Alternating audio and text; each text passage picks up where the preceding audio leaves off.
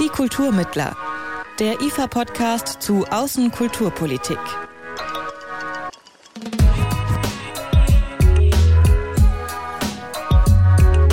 Hallo, liebe Hörerinnen und Hörer, ich bin Jan-Philipp Wilhelm. Herzlich willkommen zurück bei Die Kulturmittler. Starten wir heute mal mit einem kleinen Experiment. Bei der nächsten Gelegenheit, wenn ihr mit ein paar Freunden gemütlich zusammensitzt, fragt doch mal in die Runde, wer alles familiäre Wurzeln im östlichen Europa hat. Ich würde mal sagen, die Chancen stehen sehr gut, dass da einige mit Ja antworten.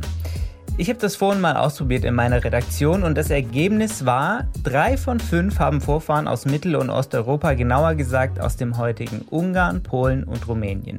Repräsentativ ist das natürlich nicht, aber wenn man alle sogenannten Vertriebenen, Aussiedler, Spätaussiedler und deren Nachkommen zusammenzählen würde, käme man wohl auf einen ziemlich hohen Anteil an der deutschen Gesamtbevölkerung. Wie viele genau ist aber schwer zu sagen, so detailliert wird das in Volkszählungen einfach nicht abgefragt. Aber warum überhaupt dieses Experiment?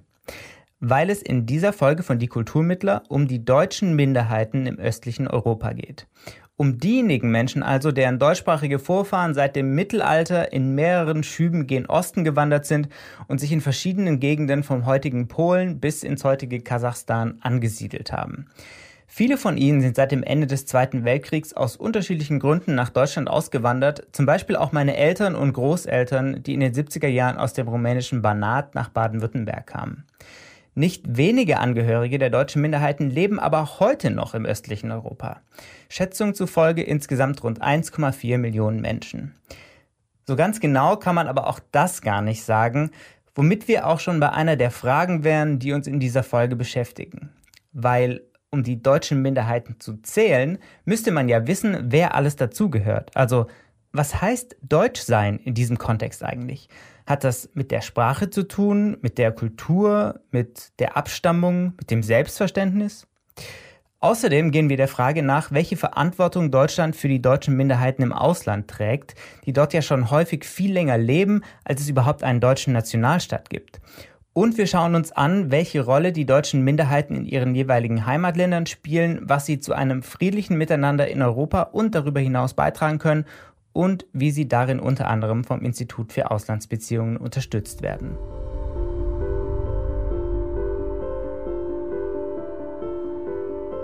Doch zuallererst machen wir einen kleinen Ausflug in die Geschichte. Denn bevor wir über die gegenwärtige Lage der deutschen Minderheiten im östlichen Europa sprechen, müssen wir erstmal verstehen, wie und warum sie dorthin gekommen sind und welche Umbrüche sie dort erlebt haben. Und ich verspreche euch, diese Geschichte ist nicht nur an und für sich wahnsinnig spannend, sondern eröffnet auch ganz neue Perspektiven auf unser heutiges Zusammenleben in Deutschland und in Europa.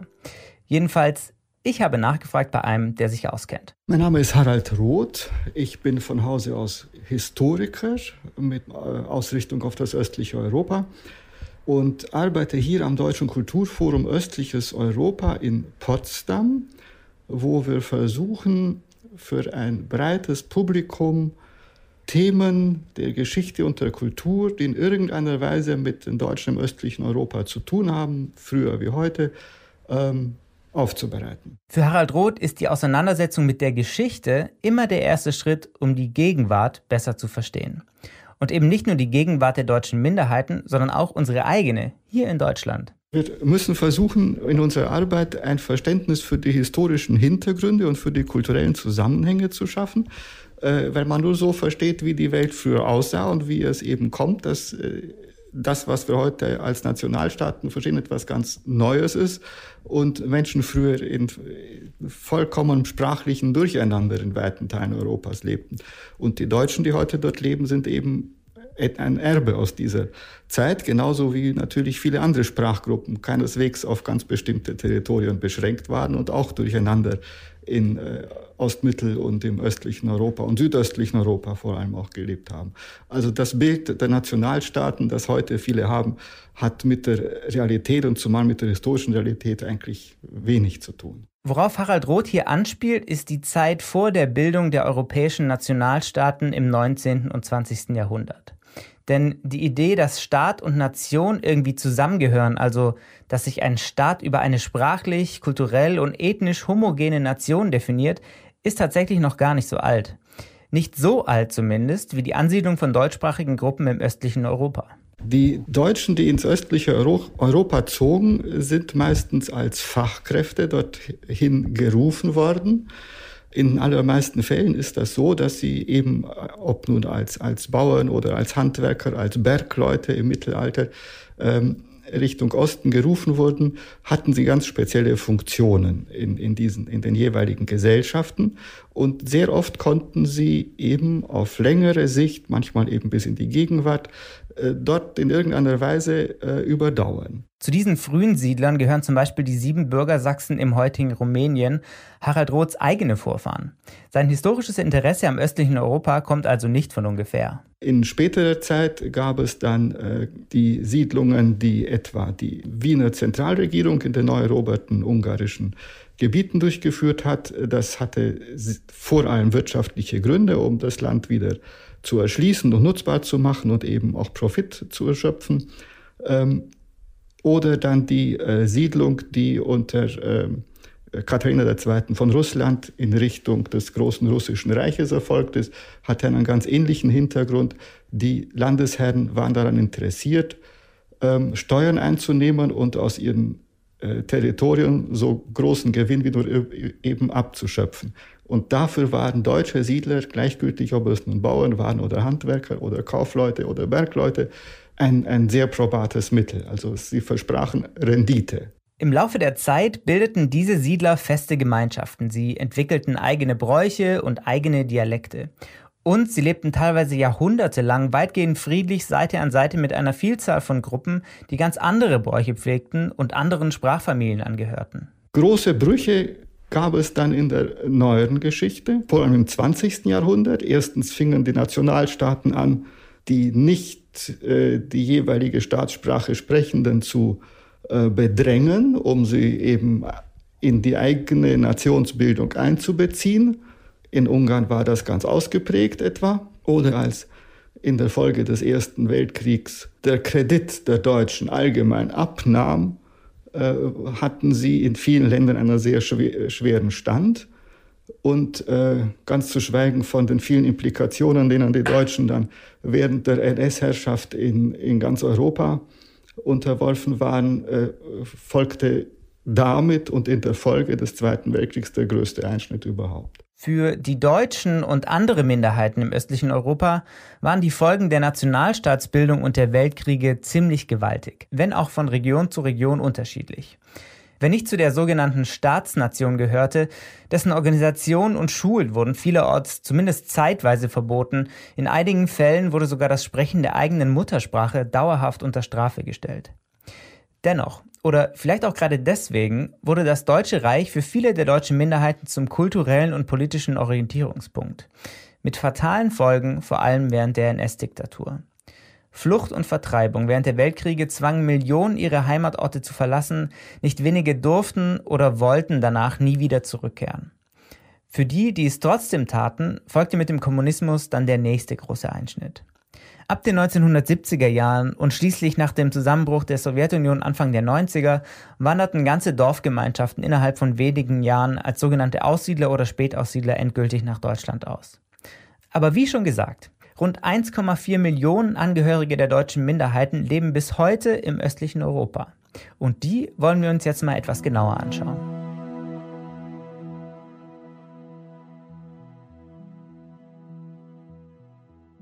Es gibt mehrere Länder, in denen es sehr aktive deutsche Minderheiten gibt, zum Beispiel in Polen, Schwerpunkt Oberschlesien, in Ungarn und in Rumänien. Das gibt sehr aktive Minderheiten, weil auch noch äh, genügend Potenzial da ist. Aber es gibt auch in, äh, in anderen Ländern sehr aktive Gruppen, in Serbien zum Beispiel, bei den Russlanddeutschen. Aktive deutsche Minderheiten. Das heißt zum Beispiel, dass es eine rege Vereinsarbeit gibt, dass sie kulturelle Einrichtungen betreiben, eigene Zeitungen herausgeben, dass auch die deutsche Sprache gepflegt wird und sich die deutschen Minderheiten in die Politik ihrer jeweiligen Heimatländer einbringen. Wie gut das alles gelingt, ist von Land zu Land unterschiedlich und hängt ganz entscheidend auch vom Verhältnis zu der jeweiligen Mehrheitsbevölkerung ab. Zwischen einem freundschaftlichen Umgang und positiver Grundeinstellung und äh, kompletter Ablehnung ist ein sehr weites Spektrum. Es gibt beides. Äh, es gibt richtige Feindseligkeit und es gibt innige Freundschaft. Also ein schwieriges Beispiel ist etwa der Fall äh, Slowenien, wo bis heute es äh, nicht möglich war, eine deutsche Minderheit anzuerkennen. Der Staat erkennt weder eine deutsche noch eine österreichische noch eine deutschsprachige Minderheit als solche an. Etliche andere sind zwar anerkannt, diese aber nicht. Und da mag man allerhand Gründe anführen. Ich meine, das hat vor allem mit den, mit den historischen Erfahrungen zu tun. Hier vielleicht kurz zur Erklärung. Die Anerkennung einer Minderheit durch den Staat ist deshalb wichtig, weil damit in der Regel auch ein gewisser Schutzstatus einhergeht. Also zum Beispiel Schutz vor Diskriminierung aufgrund der kulturellen oder sprachlichen Zugehörigkeit. In Deutschland gibt es zum Beispiel vier Gruppen, die solch einen besonderen Schutzstatus haben die dänische Minderheit, die friesische Volksgruppe, die Sorben und die deutschen Sinti und Roma. Andererseits gibt es den Fall zum Beispiel Ungarns, wo eine, ein ausgeglichenes, gutes Verhältnis besteht äh, zwischen eben der Gruppe, die sich als deutsche Minderheit definiert, und, und der Staatsnation.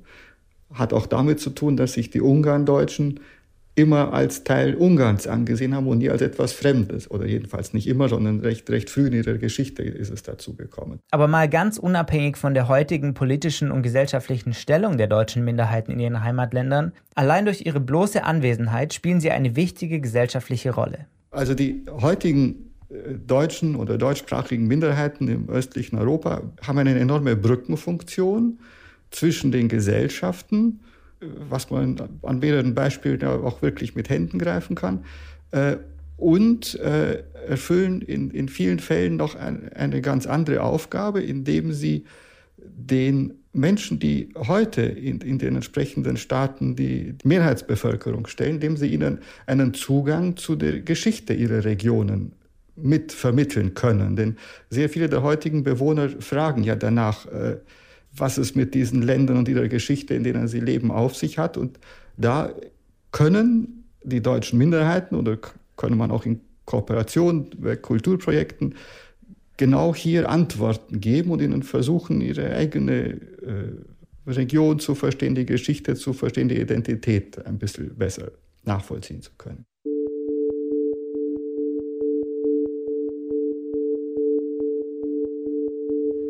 Diese Brückenfunktion, die Harald Roth gerade geschildert hat und die besondere Geschichte der deutschen Minderheiten im östlichen Europa sind auch die Gründe, weshalb sich auch Mittlerorganisationen wie das Institut für Auslandsbeziehungen stark für sie engagieren. Vielleicht erinnern sich ja noch ein paar von euch an die erste Folge dieses Podcasts. Menschen zusammenbringen für den Frieden, haben wir da gehört, ist sowas wie das inoffizielle Motto des Instituts für Auslandsbeziehungen. Und tatsächlich könnte es aus Sicht der deutschen Außenkulturpolitik kaum bessere Vermittler zwischen Deutschland und den Gesellschaften im östlichen Europa geben als Menschen, die ohnehin in diesen Ländern leben und gleichzeitig eine sprachliche und kulturelle Verbindung zu Deutschland haben. Schauen wir uns also mal an, wie und mit welchen Zielen das IFA mit den deutschen Minderheiten zusammenarbeitet. Mein Name ist Caroline Giel. Ich leite den Bereich Integration und Medien am Institut für Auslandsbeziehungen. Caroline Giel und ihr Team sind am IFA zuständig für die Förderung der deutschen Minderheiten im östlichen Europa und den Staaten der GUS, also der Nachfolgestaaten der Sowjetunion. Unterstützt werden sie dabei vor allem finanziell durch das Auswärtige Amt. Also es ist so, dass Minderheiten ja auch äh, oft im Anlass für Konflikte in Gesellschaften sind. Wir verstehen die deutschen Minderheiten auch als Seismographen für die Demokratiefähigkeit und die Rechtsstaatlichkeit. Minderheiten und hier ganz besonders die deutsche Minderheit ähm, hat die Möglichkeit, durch ihren Charakter zwischen den Kulturen zu vermitteln und eben äh, bereichernde Impulse für das Zusammenleben in ihrer Gesellschaft zu geben. Also unser Ansatz ist es, dass die deutschen Minderheiten als zivilgesellschaftliche Akteure gestärkt werden und als äh, Brückenbauer wirken. Und damit leisten sie ähm, durch auch einen Beitrag äh, zu guten kulturellen Beziehungen innerhalb und außerhalb äh, Europas und äh, ganz am Ende auch ein Beitrag zur Krisenprävention. Seit Anfang der 90er Jahre arbeitet das IFA gezielt mit den deutschen Minderheiten im östlichen Europa und den Staaten der GUS zusammen. Oder anders gesagt, seit dem Zusammenbruch des Ostblocks und der Öffnung der dortigen Gesellschaften. Auch und gerade für die Minderheiten war das ein tiefer historischer Einschnitt. Nach 1989, nach dem Fall der Mauer und ähm, der Souveränität der Staaten im östlichen Europa und eben dieses ähm, ja der der politischen Wende können die deutschen Minderheiten sich zu, zu ihrer deutschen Identität nicht nur bekennen, sondern sich auch organisieren. Wir fördern äh, die deutschen Minderheiten, vor allem in den Schwerpunkten Jugend- und Medienarbeit, Professionalisierung, Netzwerkbildung und bilinguale Früherziehung. Jugend ist sehr wichtig für uns, denn es geht darum, dass die deutschen Minderheiten und die Strukturen der Minderheiten gut aufgestellt sind für die Zukunft. Also das Thema Nachwuchs ähm, ist eines der Kernpunkte unserer Arbeit. Schauen wir uns also mal an, wie diese Art der Förderung aussehen kann. Ein schönes Beispiel ist die Kinderspielstadt. Und Kinder ähm, haben da die Möglichkeit, für eine Woche, für zwei Wochen sich mal ganz anders auszuprobieren und ähm, in dem frühen Alter kennenzulernen, wie eine Stadt funktioniert. Das heißt, sie übernehmen bestimmte Rollen, arbeiten im Rathaus, bauen Geschäfte, arbeiten als Polizisten. Und da geht es nicht nur darum, dass sie das spielerisch kennenlernen, die verschiedenen Berufe oder auch wie man mit äh, Geld umgeht, sondern ganz wichtig ist bei diesem Projekt, dass sie lernen, Kompromisse auszuhandeln, wie man Kompromisse in einer Stadt äh, vielleicht finden kann, äh, wie man sich auch versammelt, wie man zusammenarbeitet. Und eine weitere Besonderheit, die für uns und bei allen Projekten so wichtig ist, dass alles findet in Deutsch statt. Also die Kinder, die sich vielleicht auch nicht so trauen, aus sich rauszugehen, haben eben durch das spielerische Element die Möglichkeit, ähm, die deutsche Sprache auszuprobieren, zu verbessern und unsere Kinderspielstätte, die wir fördern, die finden momentan in Polen und in Rumänien statt. Sehr erfolgreich, so erfolgreich, dass sie sogar äh, mehrere Male stattfinden, in Rumänien auch ähm, äh, kopiert werden. Bei solchen Projekten geht es dem IFA aber nicht nur einfach um Sprachförderung, sondern viel grundlegender um die Unterstützung der ganzen Community, also der Vereine und Strukturen der jeweiligen deutschen Minderheit. Aber wie wird eigentlich festgelegt, wer nun zu einer deutschen Minderheit gehört und wer nicht. Wir arbeiten ganz eng mit den Vereinen, mit den Verbänden, mit den Redaktionen der deutschen Minderheiten zusammen. Und wichtig ist da in erster Linie, dass wir schauen, wer, wer auch Deutsch spricht, denn die Programme, die wir anbieten, die Projekte, die finden also auf Deutsch statt. Wir sind nicht exklusiv, sondern es geht in erster Linie auch darum, dass die Strukturen gefördert werden, die bereits da sind, aber auch gerade das Nachwuchs sich interessiert. Was ähm, Jugendprojekte anbetrifft und das ist ja auch unser Schwerpunkt, sind wir, sind wir offen auch für diejenigen, die sich als Sympathisanten der Minderheit verstehen, Interesse haben ähm, an der deutschen Sprache, an dem jeweiligen Verein der deutschen Minderheit und sich auch langfristig dafür engagieren wollen. Doch wie das immer so ist mit Identitätsfragen, es ist kompliziert. Wir kommen auf dieses Thema gleich nochmal zu sprechen. Aber erstmal zurück zur Zusammenarbeit des IFA mit den deutschen Minderheiten. Denn Projekte wie die eben erwähnte Kinderspielstadt sind da nur ein Aspekt. Ein weiterer wichtiger Pfeiler der Zusammenarbeit ist zum Beispiel auch das sogenannte Entsendeprogramm. Wir entsenden seit beinahe 25 Jahren Kulturmanager und Redakteure in die Länder.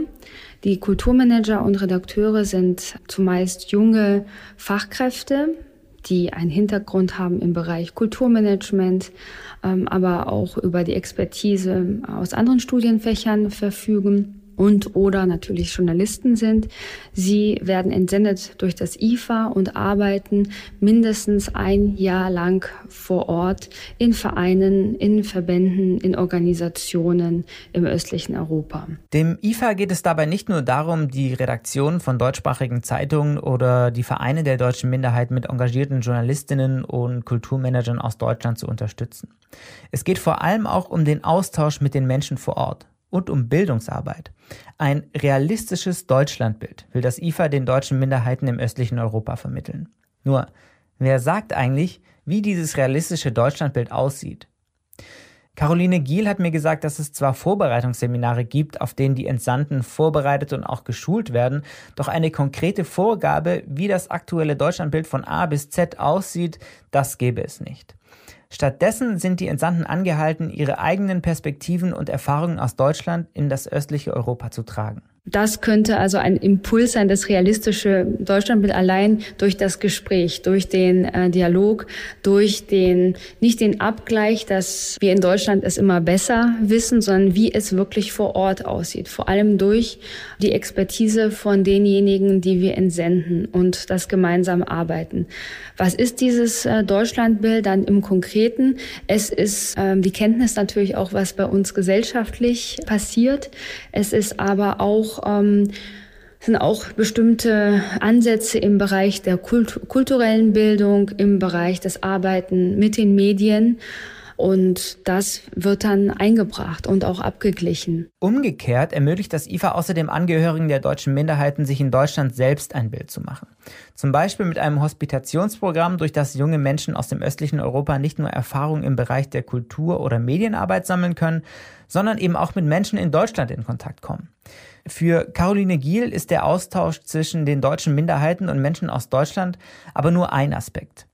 Ebenso wichtig, sagt sie, sei bei der Förderung der deutschen Minderheiten auch die Frage, welche Rolle sie in ihren jeweiligen Heimatländern für Frieden und Zusammenarbeit in Europa und darüber hinaus spielen können. Also unsere IFA-Kulturmanager und Redakteure sitzen oft nicht in der, in der Hauptstadt, also in Warschau, in Belgrad, in Budapest, sondern sie sitzen eben oder arbeiten und wirken und arbeiten mit den deutschen Minderheiten zusammen an, an der Peripherie, an den Grenzen.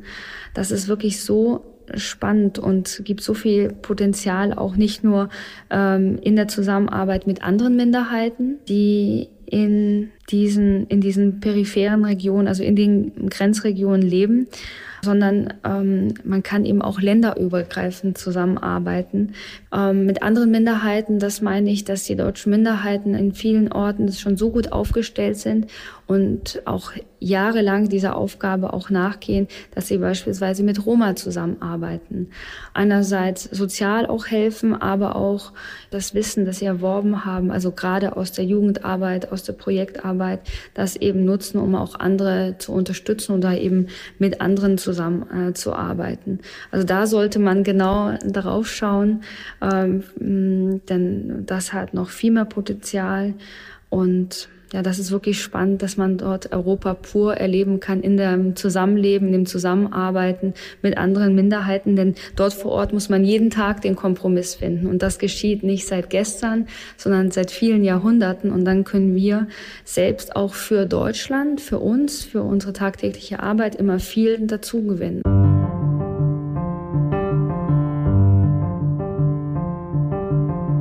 haben jetzt also schon einiges zur Geschichte der deutschen Minderheiten im östlichen Europa gehört und auch dazu, wie und mit welchen Zielen das IFA deren Vereine, Redaktionen und Strukturen heute unterstützt. Zwei Fragen sind dabei jetzt aber noch offen geblieben. Fangen wir mal mit dieser hier an. Warum unterstützt das Auswärtige Amt die Förderung der deutschen Minderheiten im östlichen Europa eigentlich so intensiv? Viel umfassender zum Beispiel als die Zusammenarbeit mit den deutschen Minderheiten in Dänemark, Belgien oder Südamerika. Diese Frage habe ich auch dem Historiker Harald Roth gestellt. Zum Teil ist das vielleicht aus der Verantwortung heraus zu erklären, die Deutschland genau für diese Gruppen hat, weil sie infolge des Zweiten Weltkriegs eben marginalisiert, oft unterdrückt wurden und äh, keine Entfaltungsmöglichkeit hatten, hatten, während es im, im, im Westen ja eine ganz andere historische Entwicklung gibt, wo die deutschen äh, Minderheiten vollständig und oft gleichberechtigt, oft sogar äh, sehr gut ausgestattet in die Gesellschaft integriert wurden. Also es ist eine grundlegend andere historische Entwicklung. Manches lässt sich auch erklären durch äh, die ausdrückliche Vorgabe des deutschen äh, Rechts, dass eben diese Gruppen zu fördern sind, in, infolge eben der Entwicklungen des Zweiten Weltkriegs, ausgehend von den früheren äh, Gebieten, die zum Deutschen Reich gehörten und dann übertragen eben auch auf die anderen Sprachgruppen. Ja, tatsächlich ist es so, dass die Bundesrepublik aus historischen Gründen eine besondere Verantwortung für die deutschen Minderheiten im östlichen Europa übernommen hat und das auch rechtlich so festgeschrieben hat. Das hat bis vor ein paar Jahren auch noch bedeutet, dass Angehörige der deutschen Minderheiten bei der Einwanderung nach Deutschland privilegierten Zugang zur deutschen Staatsbürgerschaft bekommen haben. Das ist inzwischen zwar nicht mehr der Fall, führt uns indirekt aber zur zweiten noch offenen Frage. Was heißt es eigentlich, angesichts der aktuellen Debatten um Einwanderung in Deutschland im kulturellen Sinne deutsch zu sein? Schließlich leben in Deutschland seit vielen Generationen Menschen mit deutschem Pass, die etwa aufgrund ihrer Hautfarbe manchen trotzdem noch als fremd gelten. Gerät man da nicht in moralisch schwieriges Fahrwasser, wenn man von deutschen Minderheiten spricht, deren Vorfahren teilweise vor vielen Jahrhunderten ins östliche Europa zogen, lange bevor es einen deutschen Nationalstaat überhaupt gab? Ich jedenfalls habe mir diese Frage schon häufig gestellt, da sie mich sozusagen als Nachfahre von deutschen Minderheiten, die erst vor einigen Jahrzehnten aus Rumänien nach Deutschland kamen, auch persönlich berührt. Ich habe deshalb Harald Roth gefragt, ob diese Diskurse in der Arbeit des Deutschen Kulturforums Östliches Europa eine Rolle spielen. Im Grunde sind das Themen, die, die wir äh, auch diskutieren, aber sie stehen nicht wirklich im Mittelpunkt, weil es uns um, um die, die gesamten Entwicklungen geht und weniger um, um ethnische Fragen oder um Identitätsfragen, weil das tatsächlich Bekenntnisfragen sind, wie sich jemand auch selbst definiert. Und damit äh, das, das müssen die heutigen Menschen so entscheiden. Was man vielleicht auch noch bedenken sollte bei dieser Frage, wenn man das historisch betrachtet, dass das, was wir heute unter einem Miteinander verstehen, gerade im Vergleich zum heutigen Deutschland, dass es so etwas in den Ländern ja historisch gesehen nicht gab. Es gab ein Nebeneinander. Und zwar ein durchaus gutes, ausgeglichenes, oft konstruktives Nebeneinander. Manchmal war das auch konfliktreich, aber, aber das ist meistens äh, die Ausnahme, die, der, der Konflikt. Was Roth also sagt, erst die Bildung von Nationalstaaten hat uns überhaupt erst dazu gezwungen, Kategorien wie Deutsch als absolut anzusehen. Umgekehrt, also im östlichen Europa, führt das übrigens zu ebenso paradoxen Situationen. Also in den heutigen Nationalstaaten im, im östlichen Europa ist es äh, sehr oft so, dass die Deutschen, die dort seit vielen hundert Jahren, in manchen Fällen leben sie dort länger als die heutigen Staatsnationen, die sehen die immer noch als fremd an, obwohl sie dort viel, viel heimischer sind als, wie gesagt, manch andere. Äh, also das ist ein allgemeines Phänomen, das mit, mit unserer eigenartigen Nationalisierung im 19. und 20. Jahrhundert zu tun hat. Äh, davor spielten diese Dinge keine Rolle in den, in den, im alten Verständnis. Man sprach halt unterschiedliche Sprachen und hatte unterschiedliche Gewohnheiten, aber lebte eigentlich recht gut neben, nebeneinander, manchmal auch miteinander. Ganz spannend finde ich in diesem Zusammenhang übrigens ein Zitat des rumänischen Staatspräsidenten Klaus Johannis. Der ist nämlich, wie Harald Roth, Angehöriger der deutschen Minderheit der sieben Bürger Sachsen. In einem Interview nach seiner Wahl hat er gesagt, er fühle sich zwar sehr rumänisch, aber eben auch deutsch nur, Zitat, mein Deutschtum hat nichts mit der Bundesrepublik als Staat zu tun, sondern mit der Sprache und der Kultur. Wie auch immer man also Deutsch oder Deutschtum definieren mag, statt über Zugehörigkeits- und Identitätsfragen zu diskutieren, setzt Harald Roth in seiner Arbeit lieber auf gegenseitiges Verständnis und natürlich auf Geschichtsbewusstsein. Also es geht gerade bei der Arbeit im, im östlichen Europa auch darum, äh, die Völkerverständigung zu fördern, die Versöhnung zwischen den heutigen Staatsnationen dort und, und den Deutschen im weitesten Sinne. Und dass das, das kulturelle Erbe, das auch auf die, dass das mit den Deutschen jener Gegenden zu tun hat, als, als Gemeinsames zu verstehen. Und da versuchen wir, Wege zu finden, die sowohl in unseren Partnerländern wie auch hier akzeptiert werden, um, um diesen Teil einer gemeinsamen europäischen Geschichte nicht äh, wegfallen zu lassen, weil es unmittelbar dazugehört und sehr oft aus dem Blick gerät. Völkerverständigung und Versöhnung zu fördern, sind angesichts der politischen Differenzen, die aktuell innerhalb Europas herrschen, sicherlich die richtigen Ansätze. Das sieht man auch am IFA so. Aber Caroline Giel betont auch, in ihrer Arbeit bei alledem wertbasiert bleiben zu wollen. Wir stehen durch die Förderung und durch unsere Programme und Projekte für die Werte, die auch Deutschland äh, vermittelt, auch für Offenheit und Toleranz in der Zusammenarbeit mit anderen Minderheiten. Insofern ist es wichtig, dort eben diese Projekte umzusetzen und den Dialog zu fördern mit all den Staaten, in denen wir sind, äh, mit der deutschen Minderheit, aber auch mit Ihnen gemeinsam auch den Dialog mit der Mehrheitsgesellschaft in all den Ländern. Und damit sind wir am Ende dieser Folge über die deutschen Minderheiten im östlichen Europa. Für mich war sehr spannend zu sehen, wie Menschen wie Harald Roth und Caroline Giel mit ihrer Arbeit immer wieder das Gemeinsame in der europäischen Geschichte herausarbeiten und so nicht nur den Kontakt zwischen Deutschland und den deutschen Minderheiten nicht abreißen lassen, sondern eben auch darüber hinaus für mehr gegenseitiges Verständnis innerhalb Europas zu werben. Und wie schon gesagt, ein Blick auf die aktuelle politische Landkarte zeigt, dass daran auch in Zukunft wohl kein Weg vorbeigehen wird. Ja, und auch an der nächsten Folge von Die Kulturmittler wird kein Weg vorbeigehen. Sommerpause gibt es bei uns im August nämlich keine. Stattdessen gibt es eine knappe halbe Stunde zum Thema Wissen oder genauer zum Wissen über die internationalen Kulturbeziehungen. Wir schauen nämlich hinter die Kulissen der weltweit größten Fachbibliothek für Außenkulturpolitik.